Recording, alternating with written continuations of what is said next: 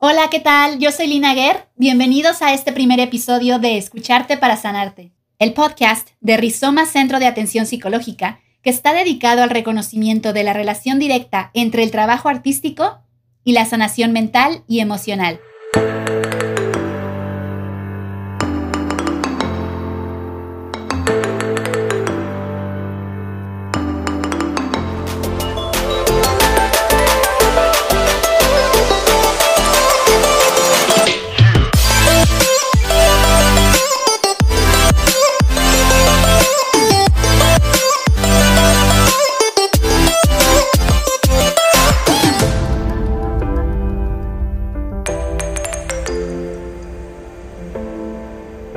Siendo que este es el primer episodio, me voy a presentar y explicar un poco la dinámica del podcast. Como ya lo mencioné antes, yo me llamo Lina Guerr y tengo 35 años.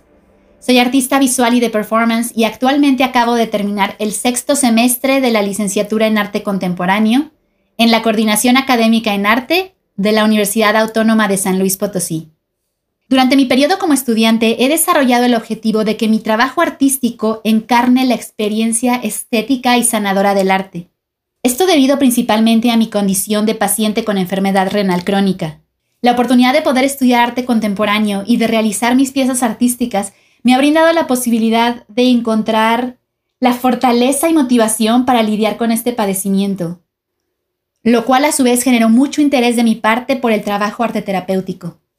Y precisamente en la universidad coincidí con Caro Raigosa, psicoterapeuta a la cabeza de Rizoma Centro de Atención Psicológica, quien me brindó la oportunidad de colaborar juntas para este proyecto y por lo cual le estoy muy agradecida. Muchas gracias, Caro.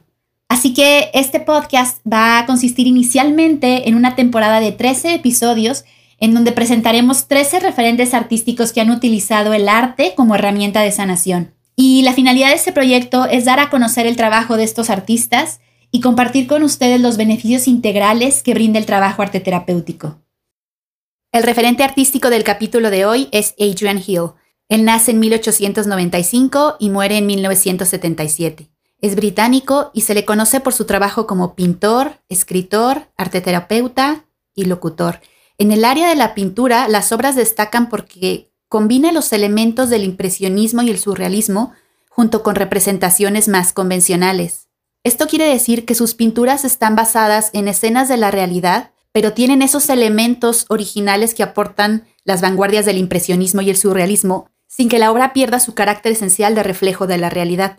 Y bueno, la historia de la relación del arte con la sanación de Adrian Hill comienza así. Estamos en 1914 y estalla la Primera Guerra Mundial.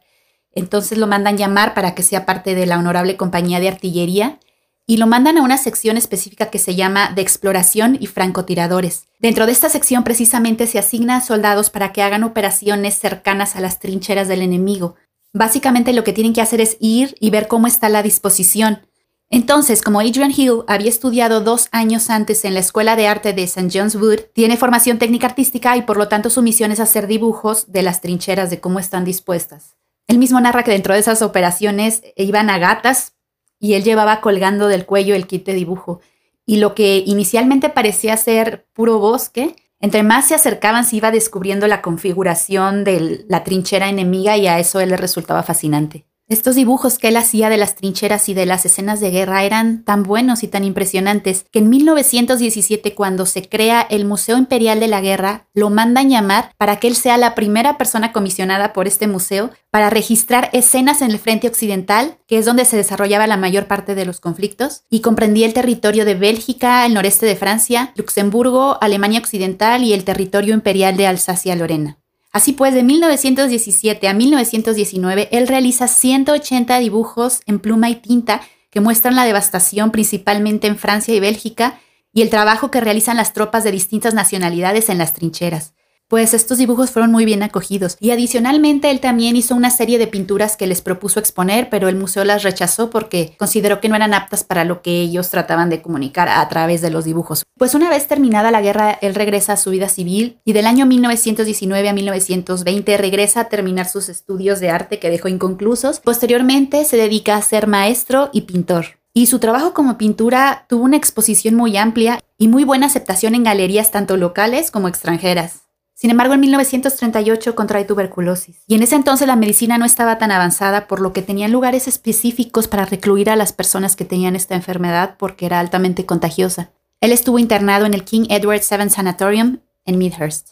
Y mientras él está convaleciente para pasar el tiempo, empieza a dibujar los objetos que alcanza a ver desde su cama. Y él se da cuenta que mientras realiza esta actividad, este proceso es de mucha ayuda para su recuperación. Él dice que mientras dibujaba él podía liberarse de la nostalgia, del aburrimiento y de los malos recuerdos. Y al notar que esto lo hacía sentirse mejor, empezó a compartir esta experiencia con los otros enfermos que estaban en su misma área. Y estos enfermos, a su vez, reportaron que esta actividad creativa, en una época tan angustiante, les resultaba reconfortante. Así que un año después, por primera vez, introducen la terapia ocupacional en el sanatorio. Y entonces Hill es invitado para que enseñe dibujo y pintura a los pacientes. Y al principio exclusivamente se trataba de soldados de la Segunda Guerra Mundial que habían regresado heridos. Y pues al parecer estos soldados empiezan a pintar las terribles escenas de devastación y muerte y la desolación que habían vivido en el frente, y declaran que estas pinturas les sirven para poder comunicar su sufrimiento y sus temores, lo cual tiene bastante sentido porque un sufrimiento de esa magnitud y de ese tipo tan específico como el de participar en una guerra, no es un sufrimiento común a toda la población. Es difícil tratar de explicar algo a una persona que no puede comprender el grado de dolor y sufrimiento que implican estas experiencias. Y bueno, a raíz de Adrian Hill compartiendo esto con sus compañeros pacientes y posteriormente con los heridos de guerra, empieza a darse cuenta que esta práctica artística parece ayudar a los pacientes a distraerlos y a mitigar la aflicción mental y la angustia de la situación. Encuentra además que esta actividad pone en orden la mente del paciente y esto le ayuda a curar sus enfermedades o lesiones y a poder liberar todo el estrés mental. Adicionalmente considera que más allá de realizar práctica artística, la apreciación artística en sí también ayuda a la recuperación y se involucra con la Cruz Roja Británica para hacer un programa en el que se hace préstamo de reproducciones de pinturas famosas a los pabellones de los hospitales de todo el país. Dentro de este programa también se conseguían oradores, incluido el mismo Adrian Hill, para hablar a los pacientes sobre las obras de arte y por otra parte los altavoces de los hospitales se dedicaban a difundir notas artísticas y música. A raíz de todo este trabajo es que en 1942 él acuña el término de arteterapia. Para 1945 publica su obra más importante, Art vs. Illness, el arte contra la enfermedad. Un año más tarde, todo este proyecto que ya se había trabajado con pacientes con tuberculosis y con heridos de guerra se extiende a los cuidados psiquiátricos prolongados. Así que para este entonces ya son diferentes grupos de la población los que han sido beneficiados por su trabajo. En 1950, el sistema de préstamos de pinturas se extiende adicionalmente a 200 hospitales, lo cual trae como consecuencia una larga lista de espera para poder conseguir el préstamo de las obras. Adrian Hill trabajó de forma incansable para promover la arteterapia y en 1964 se convierte en presidente de la Asociación Británica de Terapeutas de Arte. Finalmente fallece en 1977. Regresando un poco a su trabajo de Art vs. Illness, hay cuatro ideas principales que me parece muy importante destacar. La primera, él considera que cuando la resistencia física del paciente se encuentra en niveles bajos, entonces se adormece lo que él llama el ego animal, y esto permite que los poderes creativos de la esencia espiritual se reflejen en las obras de arte del paciente, mientras que en su recuperación estos poderes creativos tienden a menguar y el creador vuelve a un lugar pictórico común. Con esto, él no quiere decir que una obra realizada durante el padecimiento físico tenga más valor que una obra realizada en un estado saludable. Simplemente se trata de cosas distintas y creo que el énfasis de esta aportación reside en la noción de que durante una crisis física se libera el potencial espiritual del ser humano. Segunda idea relevante. La guerra no solo es destructiva en el sentido físico, sino que también destruye mentes, cuerpos y esperanzas. Y la necesidad de una sanación psicológica es mucho más importante que la mera reparación física de la propiedad y el Estado. Esto también puede aterrizarse de manera individual aplicándolo al ser humano. Así como el cuerpo necesita una reconstrucción biológica, la cual se aplica mediante la medicina y los cuidados paliativos, también es necesaria la reconstrucción mental y emocional. Tercera idea relevante. La práctica del arte en la salud y en la enfermedad hace que la creatividad artística sea más apreciada, y por lo tanto esto mantiene a la sociedad alejada de la guerra. La práctica artística genera sensibilidad en el ser humano y la sensibilidad es la puerta hacia la comprensión y la empatía. Cuarta y última idea relevante, él veía a la arteterapia convirtiéndose en una parte integral del Servicio Nacional de Salud en Inglaterra. Él la consideraba como un derecho que debía tener la población, tan importante como el derecho a la sanación física. Otro concepto que me parece importante destacar es que Hill no creía precisamente que el papel de la arteterapia fuera el de iniciar una producción de imágenes para que pudieran ser llevadas a análisis y que el terapeuta pudiera reconocer y diagnosticar a partir de estas. Y si bien estas imágenes sí son indicativas del estado del paciente, la finalidad que él otorgaba a este trabajo era la de liberar la necesidad de expresión creativa como un instrumento de resurrección, lo cual está profundamente arraigado en la psique humana. Y una cosa más que me gustaría recalcar. El arte terapia no cura las enfermedades de forma directa. Es decir, si tú tienes un padecimiento crónico, no por realizar arte terapia, automáticamente los síntomas van a desaparecer y el cuerpo va a mejorar. Esto no es necesariamente lo que se propone. Afortunadamente para eso está ya la ciencia y la medicina, para reparar el daño físico de nuestros cuerpos. La arteterapia es una herramienta mental para lidiar con la situación. Voy a tratar de explicarlo de la siguiente manera. Sé que la analogía que voy a utilizar no es exactamente la adecuada, pero creo que es una forma sencilla de comunicarlo.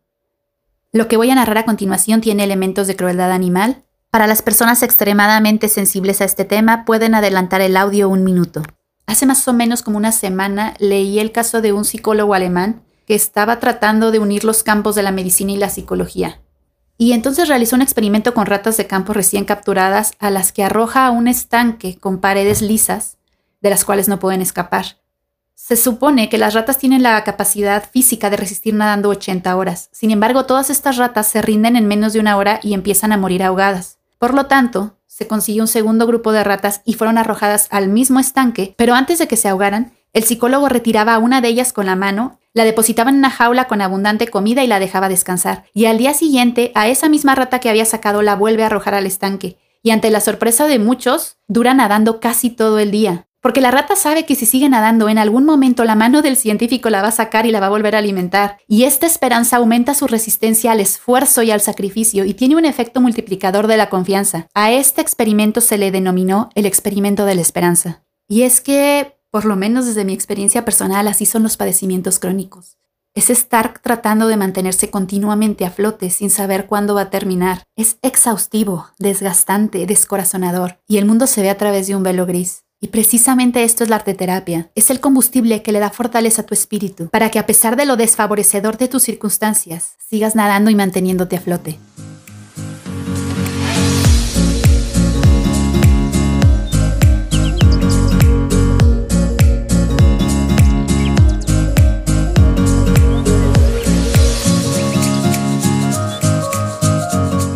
Gracias por habernos escuchado, esperamos que haya sido de su agrado. Gracias también a Paco Rojas, nuestro diseñador y editor de audio, quien se está rifando con la imagen y presentación de este podcast. Pueden seguirnos e interactuar con nosotros en nuestras redes sociales. En Facebook nos encuentran como Centro Rizoma y en Instagram como rizoma-arteterapia-bajo. Que tengan un excelente fin de semana y nos vemos el próximo viernes a las 11 de la mañana en el próximo episodio de Escucharte para Sanarte.